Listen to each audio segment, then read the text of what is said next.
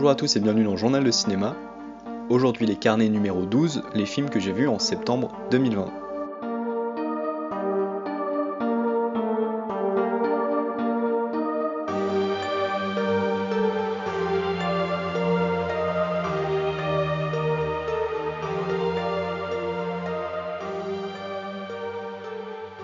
Douzième carnet donc et douzième mois, un an que je fais ce format. Je vais donc vous parler des films qui m'ont plus ou moins marqué au cours de septembre 2020, ça peut être des films récents ou non. Et cette semaine, je vais vous parler de Gaspard Noé, de Rambo, de Troubles du comportement alimentaire, d'Éric Romer et d'un film, ouvrez les guillemets, polémique. Et je vous propose de tout de suite commencer avec un film sorti en 2018, Climax de Gaspard Noé, avec Sofia Boutella et Kid Smile notamment. Et l'histoire, on peut la résumer très simplement, une sangria empoisonnée aux acides va complètement faire dégénérer la répétition d'une troupe de danseurs. Et voir Climax, ça va me permettre de vous parler de Gaspard Noé, un réalisateur avec lequel j'ai un rapport assez particulier. C'est le genre de metteur en scène en fait qui m'a toujours attiré par son style, par ses idées visuelles, mais dont malheureusement je pense n'aimer aucun film. Et là c'est vraiment bis repetita avec Climax, c'est un film qui fourmille d'idées que je trouve très intéressantes, évidemment en termes de mise en scène, avec notamment cette caméra très libre qui va se faufiler entre les danseurs avec une très grande liberté, et qui va vraiment donner l'impression au spectateur d'être un prédateur omniscient qui se faufile, qui prend vraiment la forme d'un voyeur alors qu'un drame assez terrible est en train de se dérouler. C'est un film qui comporte également des scènes de danse vraiment impressionnantes, on sent vraiment que Gaspard Noé a de l'amour pour ses danseurs et qu'il a aussi du respect et de la fascination. Et à travers sa mise en scène, il va vraiment rendre un grand hommage à leur travail. Une des immenses réussites, c'est évidemment le travail sur la lumière et l'esthétique visuelle globale de l'œuvre. J'ai toujours beaucoup aimé la façon dont Gaspard Noé gérait la lumière, notamment le rouge, qui est une couleur qui est souvent très dominante dans son cinéma et avec laquelle il remplit l'espace. Dans Climax, ce travail-là, il est très intéressant parce que le film va peu à peu basculer dans quelque chose d'un peu horreur, film de genre, en mélangeant une sorte de malaise avec une atmosphère assez suffocante, servi par une troupe d'acteurs que j'ai trouvé excellent. Et là, vous vous dites peut-être, mais alors, qu'est-ce que je n'ai pas aimé dans Climax? Eh bien, en fait, comme un peu dans tous les films de Gaspard Noé, j'ai beaucoup de mal à m'impliquer dans ce qui se passe à l'écran, je trouve malheureusement que le cinéma de Gaspard Noé est parfois un peu trop artificiel, c'est-à-dire que j'ai plus l'impression de voir une installation d'art contemporain que véritablement un film. J'ai aussi ce sentiment que Gaspard Noé a toujours la volonté de nous impressionner, ce qui fait que parfois certains effets sont de trop pour moi, je trouve qu'il en fait peut-être un peu trop. Et c'est vraiment dommage parce qu'à chaque fois je suis assez intéressé par ces sujets, j'ai vraiment envie de voir à chaque film de Gaspard Noé s'il va réussir finalement à me convaincre, à me faire rentrer dans son univers. Et malheureusement, c'est peut-être Climax le film que je préfère de Gaspard Noé. J'ai beaucoup aimé le contraste notamment entre les deux parties, mais le côté éreintant du cinéma de Gaspard Noé, le fait de vouloir épuiser le spectateur. Climax dans sa deuxième partie fait totalement ça. On essaie d'épuiser le spectateur, de le malmener, etc. Mais malheureusement, je trouve qu'à la fin, on finit par le lasser et un peu l'ennuyer. Pour résumer donc un film que j'ai pas vraiment aimé, mais peut-être le meilleur, en tout cas mon préféré de son réalisateur. On a beaucoup de choses très intéressantes, on a des danseurs qui sont assez fascinants à regarder, mais finalement à la fin des comptes, le film terminé, je me dis que tout ça est un peu vain. Je retenterai peut-être ma chance avec Hunter the Void que je n'ai jamais vu ou Lux Eterna qui est actuellement en salle.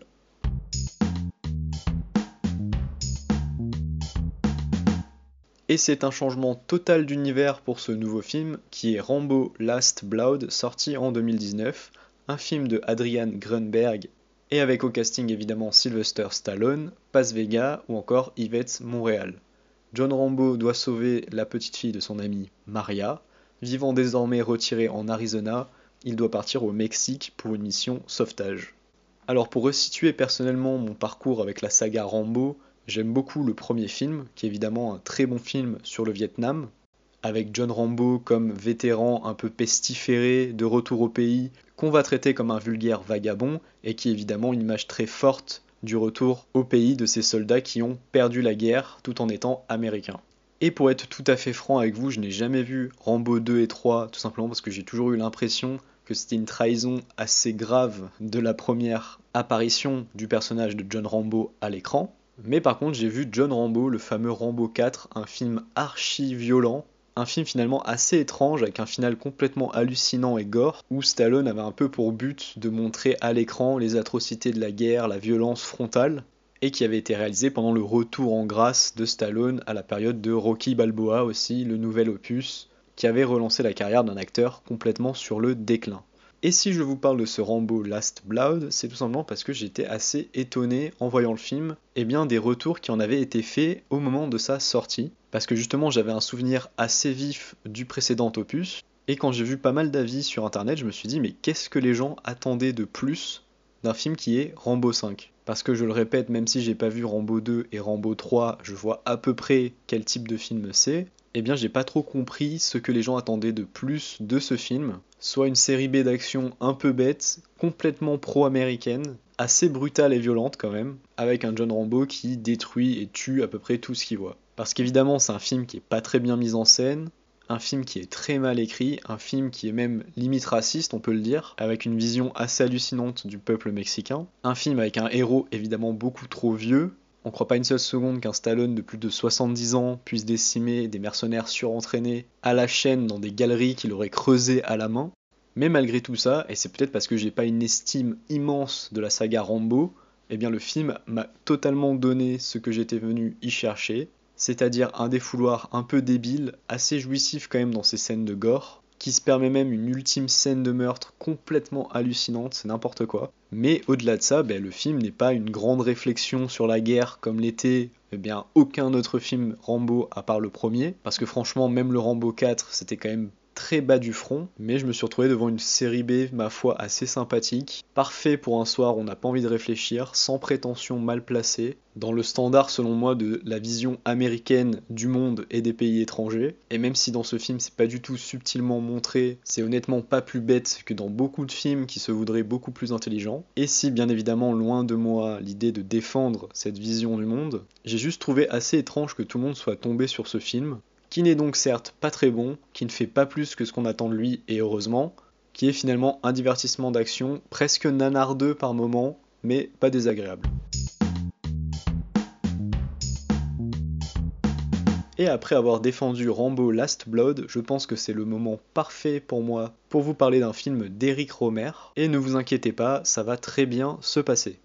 Le film c'est L'arbre, le maire et la médiathèque, sorti en 1993, un film donc d'Éric Romer avec Pascal Grégory, Ariel Dombal et Fabrice Lucchini. Un jeune maire issu de la bourgeoisie locale incarné par Pascal Grégory se lance dans un projet colossal de construction d'une médiathèque au cœur de son village. Un enseignant incarné par Fabrice Lucchini s'engage contre le projet et pour la protection du paysage et de l'arbre central. Alors je sais qu'Éric Romer c'est un réalisateur qui peut faire peur à beaucoup de gens, tout simplement parce que c'est l'incarnation même d'un cinéma assez intello, une des figures de proue des cahiers du cinéma et évidemment de la nouvelle vague. Et honnêtement, je peux comprendre que beaucoup de gens soient très réticents à l'idée de regarder des films d'Eric Romer, notamment s'ils en ont déjà vu un, et que le style de mise en scène, le rythme, l'écriture ne les a pas convaincus. Romer étant un auteur, évidemment tous les tics et les sujets de prédilection reviennent tout au long de sa filmographie. Personnellement, j'ai vu pas mal de ces films. D'ailleurs, je vous recommande d'aller faire un tour sur Arte TV où il y en a plusieurs de disponibles gratuitement pour une durée limitée. Donc, si vous voulez découvrir son cinéma, ben, c'est toujours possible de cette manière et donc gratuitement. Et mon film préféré et celui que je recommanderais à tout le monde pour découvrir ce réalisateur, c'est Manu chez Maude, évidemment le plus célèbre probablement, un film que personnellement j'aime beaucoup et qui je pense peut plaire au plus grand nombre. C'est un film qui est très bien interprété, qui est très bien écrit, qui aborde des thématiques assez universelles et qui parle évidemment d'amour, un des grands sujets, si ce n'est le grand sujet de la carrière d'Eric Romer. Et justement ce que je trouve très intéressant dans le film que je vous présente aujourd'hui, c'est qu'Eric Romer, dans ce film, a décidé de parler de politique. Alors évidemment, je ne vais pas vous parler du style d'Eric Romer parce qu'on pourrait en parler très longtemps et que c'est un sujet de débat assez vaste et dangereux, notamment le style de jeu des acteurs qui est très très spécifique au cinéma d'Eric Romer et qui en rebutera plus d'un parce qu'à la fois on a l'impression que c'est extrêmement écrit et ça l'est et qu'il y a une part d'improvisation qui est très grande alors que pas du tout. Et d'un autre côté, la mise en scène est souvent assez sobre, voire même plate, et je mets des guillemets, ce qui fait que beaucoup de gens n'arrivent jamais à rentrer dans les films d'Eric Romer, et en vérité je peux les comprendre. Et ici, Rebelote, on est totalement dans un film d'Eric Romer. Si vous êtes totalement allergique à son style, eh bien c'est pas ici que ça va changer. Et si personnellement je ne suis pas un très grand fan d'Eric Romer, ici je trouve que le fait qu'il s'empare du sujet politique fait quelque chose de très intéressant. C'est un film qui évidemment est très verbeux et très écrit. Parfois on pourrait presque se demander pourquoi Eric Romer ne préférait pas écrire des livres plutôt que de faire des films. C'est une œuvre extrêmement bavarde avec énormément de références, de longues réflexions et des tirades assez interminables sur le sens de la politique, la question politique, sur l'écologie, sur la connexion entre politique et peuple, et aussi un des grands sujets, ce qu'on pourrait appeler la fracture sociale. Et le film a beau avoir 27 ans, beaucoup de thèmes sont toujours d'actualité, notamment ce qui concerne l'écologie, avec des réflexions qui sont vraiment très intéressantes de la part d'Eric Romer. Et ce que j'aime beaucoup dans le film, c'est qu'on a beau ne pas forcément être d'accord avec tout ce qui est dit, on a une telle intelligence qui se dégage de l'écriture qu'il y a quelque chose de vraiment captivant à suivre les dialogues de ces personnages. D'ailleurs, la première apparition de Fabrice Lucchini dans le film est absolument exceptionnelle. J'ai trouvé son rôle très bien écrit, interprété et quand même assez drôle un personnage assez intéressant parce que c'est un intellectuel qui dénote un peu avec le cadre rural du village qui sert finalement de sujet au film. Ce village à qui Eric Romer va décider de donner la parole à travers une séquence où le personnage d'une journaliste va interviewer de nombreux habitants pour leur donner la parole et pour savoir ce que eux pensent véritablement d'un projet de médiathèque. Et cette confrontation entre la fiction et le réel, j'ai trouvé ça extrêmement intéressant où justement, après de longues tirades théoriques et de réflexions intenses sur la politique, sur est-ce qu'il faut faire ce projet ou non, etc., eh bien Romer décide de donner la parole à de vrais habitants d'un village rural pour savoir ce que eux en pensent véritablement. Et j'ai franchement trouvé ça très intéressant à quel point de nombreux points soulevés et questions tout au long d'un film qui a maintenant 27 ans sont toujours d'actualité en 2020. Et c'est justement comme ça, selon moi, qu'on reconnaît la marque des œuvres intéressante ou importante, c'est que quelques années après, eh elles n'ont pas été totalement ringardisées dans leurs propos. Pour finir, je voulais vraiment parler de ce film parce que c'est pas le Romer le plus connu, mais je trouve qu'il est intéressant de le voir si on connaît déjà l'œuvre et qu'on n'est pas très fan, on va dire, de ces films, plutôt ces récits basés sur l'amour, et eh bien ici je trouve que la réflexion politique est très intéressante et qu'elle change un peu de ce que Romer a pu nous proposer par le passé. Et d'un autre côté, si vous ne connaissez pas du tout le cinéma d'Eric Romer, je trouve que c'est une porte d'entrée plutôt intéressante, même si bien évidemment je pense que Manui chez Maud est infiniment supérieur. Et eh bien ici, outre le thème qui sort un peu de l'ordinaire, on a totalement le style caractéristique du cinéma d'Eric Romer et c'est un bon test selon moi pour vous familiariser ou non avec ce cinéma. Et si vous avez trouvé le film absolument insupportable et ennuyeux, vous pouvez m'insulter en DM sur Twitter.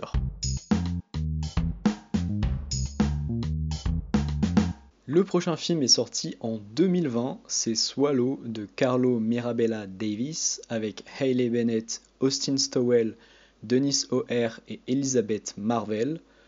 L'histoire, c'est celle d'une femme au foyer, en couple avec un riche héritier, qui va, lors de sa grossesse, développer un trouble compulsif du comportement, le pica, trouble qui va l'amener à ingérer des petits objets comme des épingles ou des petits bibelots. Un sujet que j'ai trouvé donc assez curieux, et un film que j'ai vu présent dans pas mal de tops provisoires de l'année 2020, dont on peut dire qu'il est donc relativement apprécié, mais personnellement je ne serais pas aussi dithyrambique que beaucoup sur ce Swallow, Premièrement, c'est un film qui, selon moi, ne va pas assez loin dans son concept, qui finalement est assez secondaire. Alors là, c'est peut-être aussi un problème de marketing, parce que moi, je m'attendais, en lisant les résumés, en voyant la critique qu'en faisaient certains, un film peut-être à la David Cronenberg, assez organique, un espèce de thriller un peu dérangeant. Mais à l'arrivée, c'est un film qui finalement s'éparpille beaucoup trop. Et alors qu'il aurait pu être très percutant sur un ou deux des sujets qu'il essaye d'aborder, ben finalement je trouve que ça tombe un peu à l'eau. Alors sans spoiler, au fil du récit, il y a des choses qui vont se débloquer et des secrets qui seront révélés, et le film va lentement glisser vers ce deuxième sujet, et si l'idée n'est pas du tout mauvaise, bien au contraire, l'ensemble peine un peu à convaincre. Malgré tout, on a une mise en scène qui est plutôt léchée, une actrice principale au jeu un peu décalé, en réalité déconnectée un peu de sa réalité, qui convient vraiment à merveille à son personnage. Mais malheureusement, là on aurait pu avoir un thriller organique, inquiétant, dérangeant avec ce syndrome très bizarre qui ronge petit à petit le personnage principal, eh bien non, ce n'est pas ce film qu'on a à l'arrivée, mais plutôt un récit d'émancipation assez classique. Et c'est toujours assez difficile de juger un film sur ce genre d'argument parce que des fois on a l'impression qu'on s'attend à voir un film et finalement c'est un autre film qu'on a devant nous. Et dans le cas de ce Swallow, ça a vraiment été le cas pour moi. Mais en mettant de côté mes attentes, je pense tout de même que j'arriverai à la même conclusion, un film un peu trop convenu, et qui finalement ne devrait vraiment pas faire partie des meilleurs films de l'année, même une année assez sinistrée en termes de sortie comme 2020. En résumé, je dirais que Swallow est loin d'être un film désagréable. On se laisse porter par cette mise en scène, cette histoire quand même un peu étrange, cette actrice principale qui est vraiment habitée par son rôle. Et si on se dit en plus que c'est le premier film de son réalisateur, eh bien je préfère lui laisser sa chance pour son prochain film, mais malheureusement je pense que ce Swallow risque d'être un film que j'aurai assez vite oublié. Cependant, si vous souhaitez absolument voir un film sorti en 2020, c'est loin d'être une expérience désagréable.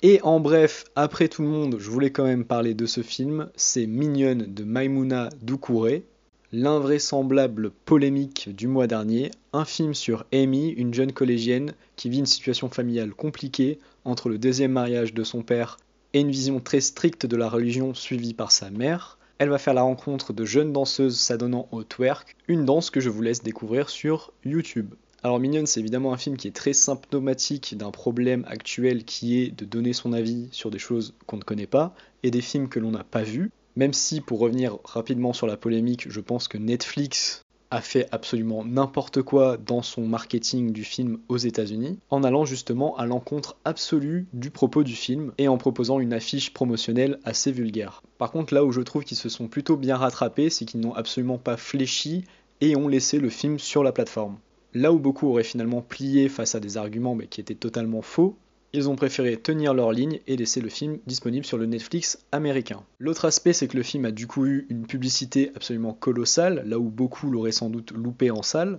et dans ce beaucoup, je m'inclus totalement. Et malheureusement, c'est un film que j'ai trouvé finalement assez moyen, même si le propos est évidemment très intéressant. On sent que c'est un premier film et qu'il y a pas mal de choses qui sont assez bancales. Malgré une bande de jeunes filles vraiment convaincantes et quelques idées plutôt intéressantes, je trouve que le propos s'essouffle un peu et un peu comme le film dont j'ai parlé précédemment, eh bien malheureusement il est assez oubliable. Notamment parce que l'idée de base qui est très bonne n'est pas exploitée je pense à son maximum, et que l'opposition et la réflexion entre d'un côté un islam assez radical, une religion qui semble ne pas du tout intéresser la jeune héroïne, et de l'autre les clips de Nicki Minaj, le film reste malheureusement un peu en surface de son propos. Ce que je pense c'est que c'est malheureusement un petit film qui n'aurait pas du tout dû recevoir un accueil absolument démentiel de la part des gens qui ne l'avaient pas vu, mais que j'ai trouvé assez frustrant à cause justement de ce manque de profondeur dans le propos. Mais par ailleurs, je pense que grâce à cette polémique, on a vu que c'est un film qui était important et nécessaire, mais finalement plus par tout ce qui entoure le film, le fait que ce soit une femme noire qui l'ait réalisé et que c'est un profil de réalisatrice qu'on a assez peu en France malheureusement, et évidemment par toutes les questions qui ont été soulevées par cette polémique complètement absurde, alors que justement le film a quand même un propos assez féministe, assez engagé, qui a été totalement éludé par ses détracteurs. Et justement le malaise que le spectateur ressent pendant les scènes de danse est sans doute le point le plus remarquable du film, parce que justement les petites filles vont voir le visage des spectateurs assez choqués, dégoûtés même par ce qui est en train de se passer, et c'est d'ailleurs à ce moment-là qu'elles se rendent compte de ce qu'elles sont en train de véritablement faire, et je trouve que le parallèle est assez intéressant à faire avec un réseau social comme TikTok, où des jeunes filles pourraient très bien partager ce genre de performance sans finalement recueillir ces retours un peu virulents qui leur permettraient de se rendre compte de ce qu'elles sont en train de faire, mais plutôt même de recevoir des avis positifs. Donc pour conclure, en fait, c'est un film qui m'a laissé un sentiment assez mitigé. J'ai trouvé que le propos était intéressant, les questions soulevées sur les enfants, leur sexualisation sur Internet, et le manque finalement de dialogue autour de ces questions, et finalement une petite frustration de voir le film ne pas aller plus loin dans ses réflexions. J'espère donc sincèrement que la réalisatrice se relèvera de ce harcèlement assez dégueulasse qu'elle a subi sur les réseaux sociaux, et je suis curieux de voir si elle va continuer à exploiter ces questions et pourquoi pas aller plus loin dans cette réflexion. En tout cas, mignonne, évidemment, ben, je vous invite à le voir pour vous faire votre propre avis et ne pas raconter n'importe quoi sur les réseaux sociaux. Une pensée à nos amis américains. Mais de mon côté, je pense que c'est un film moyen malheureusement, très loin d'être inintéressant, mais un premier film qui manque peut-être un peu de coffre. Et c'est la fin de ces carnets de septembre 2020, je vous remercie de m'avoir écouté. Si le podcast vous a plu, ben, n'hésitez pas à vous abonner sur votre plateforme d'écoute favorite. Deezer, Spotify, Apple Podcast, etc. Vous pouvez suivre toute l'actualité du podcast sur Twitter, at Journal de Cinéma, et aussi sur Instagram. Encore merci pour votre écoute, je vous dis à la semaine prochaine, bye bye